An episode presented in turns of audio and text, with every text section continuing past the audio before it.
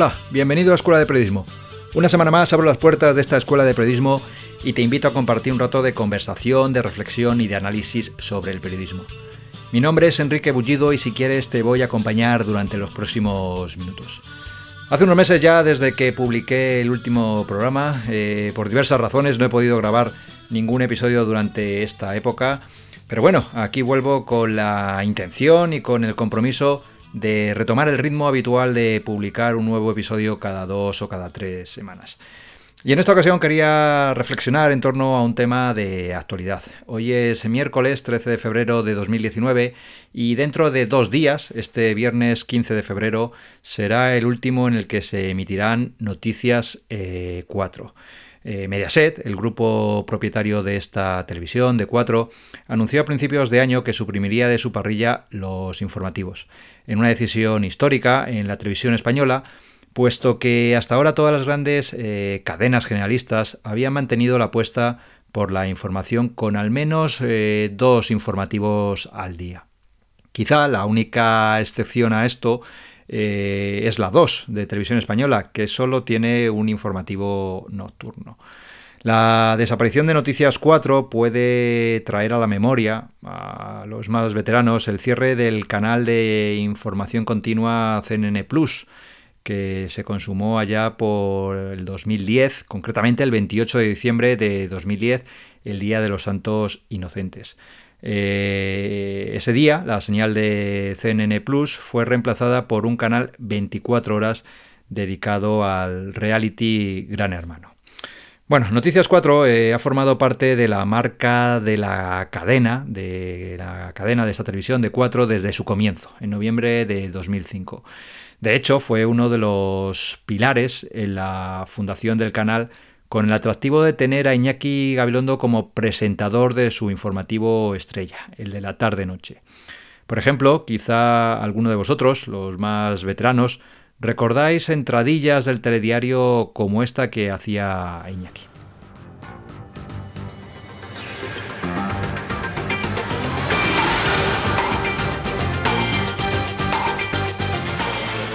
y le dicen, no podemos conducir por ti.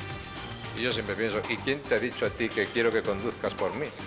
Si yo, pues eso es lo mismo, ¿quién te ha dicho a ti? Eh, las copas de vino que yo tengo o no tengo que beber, déjame que las beba tranquilo mientras no ponga en riesgo a nadie ni, ni, haga daño a los demás. Buenas noches. Y este señor fue presidente de gobierno. Por favor, no le hagan caso y no confundan como él liberalismo con falta de civismo. Hagan caso más bien a la Dirección General de Tráfico, a su propia experiencia y a su propia cabeza. Y no se fíen de los que, como este señor, fanfarronean acodados en las barras de los bares, aunque le aplaudan como han visto que aplauden a este señor. Seguramente ahora aumentará el número de fanfarrones porque este señor es un líder al que millones de españoles consideran modelo y referencia. Incluso podría convertirse en doctrina oficial del principal partido de la oposición porque este señor es su presidente de honor e ideólogo en jefe. Supongo también que si usted tiene hijos jóvenes va a tener más dificultades para convencerles de que si beben no conduzcan, porque le responderán que si este señor, con lo importante que es, piensa así, pues ¿por qué no ellos? Pero por favor, no hagan caso a este señor. Ustedes saben que tenemos un problema gravísimo con el alcohol y con los accidentes. Y hoy es viernes. Pues efectivamente Noticias 4 tuvo como gran apuesta en sus inicios a Iñaki Gabilondo. Fue el principal rostro de sus informativos, dejando la radio tras 19 años de éxito como director y como presentador de Hoy por Hoy en la cadena SER.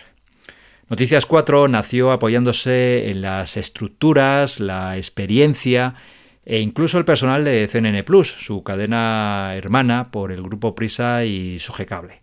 Eh, cuatro supo hacerse un hueco entre los informativos con un sello que mezclaba la pura información, la opinión editorial, mezclando noticias de obligada cobertura, con análisis, con reportajes más alternativos.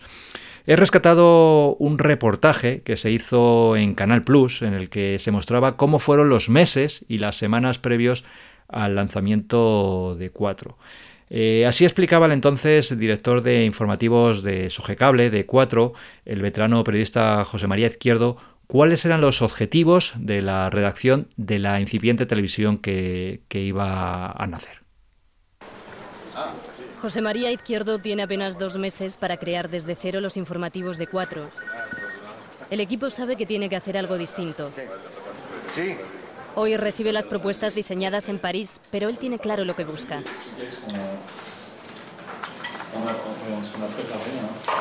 El que nos preocupa fundamentalmente y el que tiene que dar la imagen de marca de los informativos de cuatro es el de las nueve. En ese es el que tiene que tener un, un desarrollo distinto, es el que tiene que marcar desde, desde grafismo a caretas a contenido cuál va a ser el tono de los informativos de la cadena. Una de las cosas que podría diferenciarnos o marcarnos muy visualmente este programa, este informativo, es un plano corto de Iñaki. Es decir, yo creo que deberíamos pensar y buscar planos mucho más cortos de los que estamos viendo aquí. Yo, eh, la mesa del presentador es la mesa del presentador. Punto. Una frase muy famosa de Silve de Mil, eh, que decía que las películas empiezan con un terremoto y a partir de ahí más. Pues así es como tenemos que empezar. Con un terremoto y a partir de ahí más. No, tenemos que empezar fuertes. Noticias 4 fue abriéndose un hueco pese a la evidente dificultad con la que se encontró una cadena nueva en su primer año. Además de Gabilondo, también estaban otros periodistas como Marta Reyero, Marta Fernández o Miguel Ángel Oliver, el actual secretario de Estado de Comunicación con el gobierno de Pedro Sánchez. Después se incorporaron otros profesionales, como Javier Ruiz, y Cuatro consiguió convertirse en un referente de la información de deportes con los Manolos, con Manu Carreño y con Manolo Lama, que convirtieron a este espacio en una especie de buque insignia de Cuatro. ¿Qué pasó después? Bueno, pues eh, vamos avanzando en el tiempo. A finales de 2010 se aprueba la fusión de Mediaset y el grupo Prisa y Mediaset adquiere el 22% de la compañía. Eh, sigue habiendo cambios en los rostros de los informativos. Se incorporan Hilario Pino, Roberto Arce, que venía de Antena 3, y se apuesta por contenidos menos editorializantes y más generalistas, menos opinión y más información. Desde 2011, Mediaset pasó a encargarse de la gestión de Cuatro.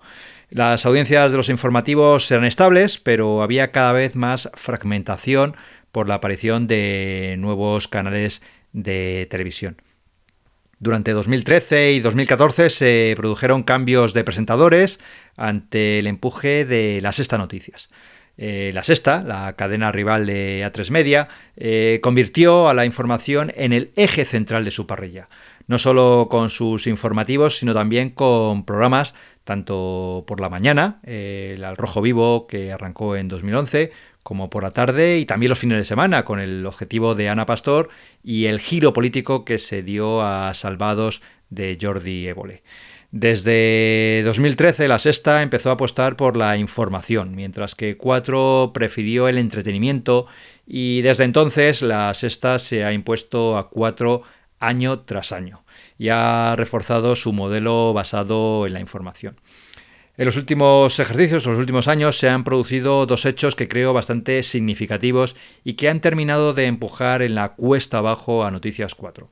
Por un lado, el despilo de Manolo Lama en septiembre de 2016, que supuso el fin de los Manolos en Deportes 4. Y por otra parte, la explosión de la sexta eh, a raíz o motivada por la situación política en Cataluña. La crisis de cuatro es general, es a nivel estructural de la cadena. Así lo demuestra, por ejemplo, que lleve tres años consecutivos perdiendo audiencia. Tuvo un 7,2% de audiencia en 2015, un 6,5% en 2016, el 6,1% en 2017 y el año pasado cerró con una audiencia del 6%. Y de ello no se ha librado Noticias 4, que igualmente ha cedido protagonismo de manera paulatina hasta ser simplemente dos microespacios de información de 20 o 25 minutos tanto a mediodía como por la noche. Y ahora se ha llegado a esta situación, al cierre de Noticias 4, que se comunicó a los trabajadores de forma, bueno, pues un poquito de improviso, les pilló de improviso. La cadena ha explicado, no obstante, que los profesionales de los informativos serán reubicados. La escasa audiencia parece, por tanto, ser la causa de esta decisión. Y también está claro que el criterio de rentabilidad se ha impuesto en una televisión privada cuyo objetivo es eh, mejorar la cuenta de resultados y obtener beneficios. Y este propósito, el de obtener beneficios, es lícito, por supuesto. Quizá se podría haber tratado de renovar los contenidos de Noticias 4, buscar otros enfoques o buscar otras fórmulas, pero los directivos de la cadena han optado por cerrar directamente unos informativos que el pasado mes de diciembre se situaron en el quinto lugar de las cadenas generalistas con 595.000 espectadores de media y una cuota de pantalla del 5,6%. Mediaset quiere redefinir 4 como una cadena sin informativos, centrarse en la franja de tarde y apostar por el entretenimiento y por el espectáculo y está en su derecho. Eh, evidentemente, nadie debería alegrarse por el cierre de un medio o de un servicio informativo, pero sinceramente creo que la pluralidad informativa en España no disminuye por el hecho de los que por el hecho de que unos informativos de que unos de que se cierren los informativos de una cadena de televisión.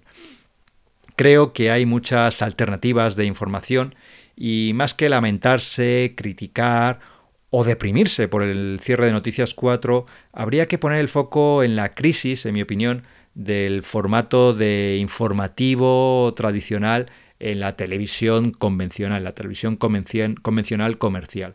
Eh, las noticias en televisión llevan muchas décadas eh, haciéndose de un modo muy parecido. Creo que han evolucionado poco y las apuestas eh, que se experimentaron, no sé, por este informativo, por ejemplo, de autor que te decía antes, como el de Iñaki Gabilondo en 4, o el que también probó hace ya muchos años eh, Antena 3 con Luis Herrero o con Jesús Hermida, bueno, pues estas experiencias yo creo que tuvieron en su momento cierto recorrido y cierto éxito.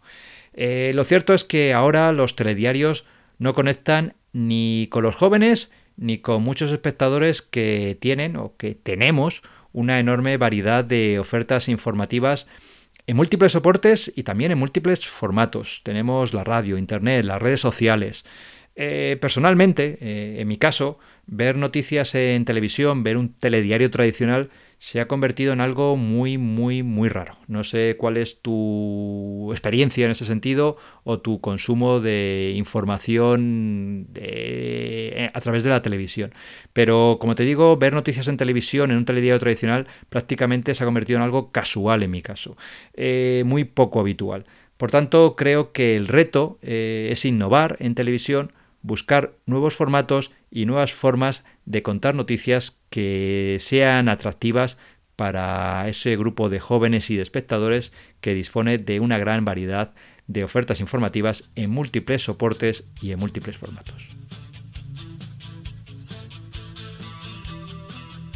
Otro día más te doy las gracias por escucharme estos minutos. Te invito a visitar mi página web enriquebullido.com y a suscribirte al boletín para recibir novedades eh, que vaya publicando en el podcast y en el blog.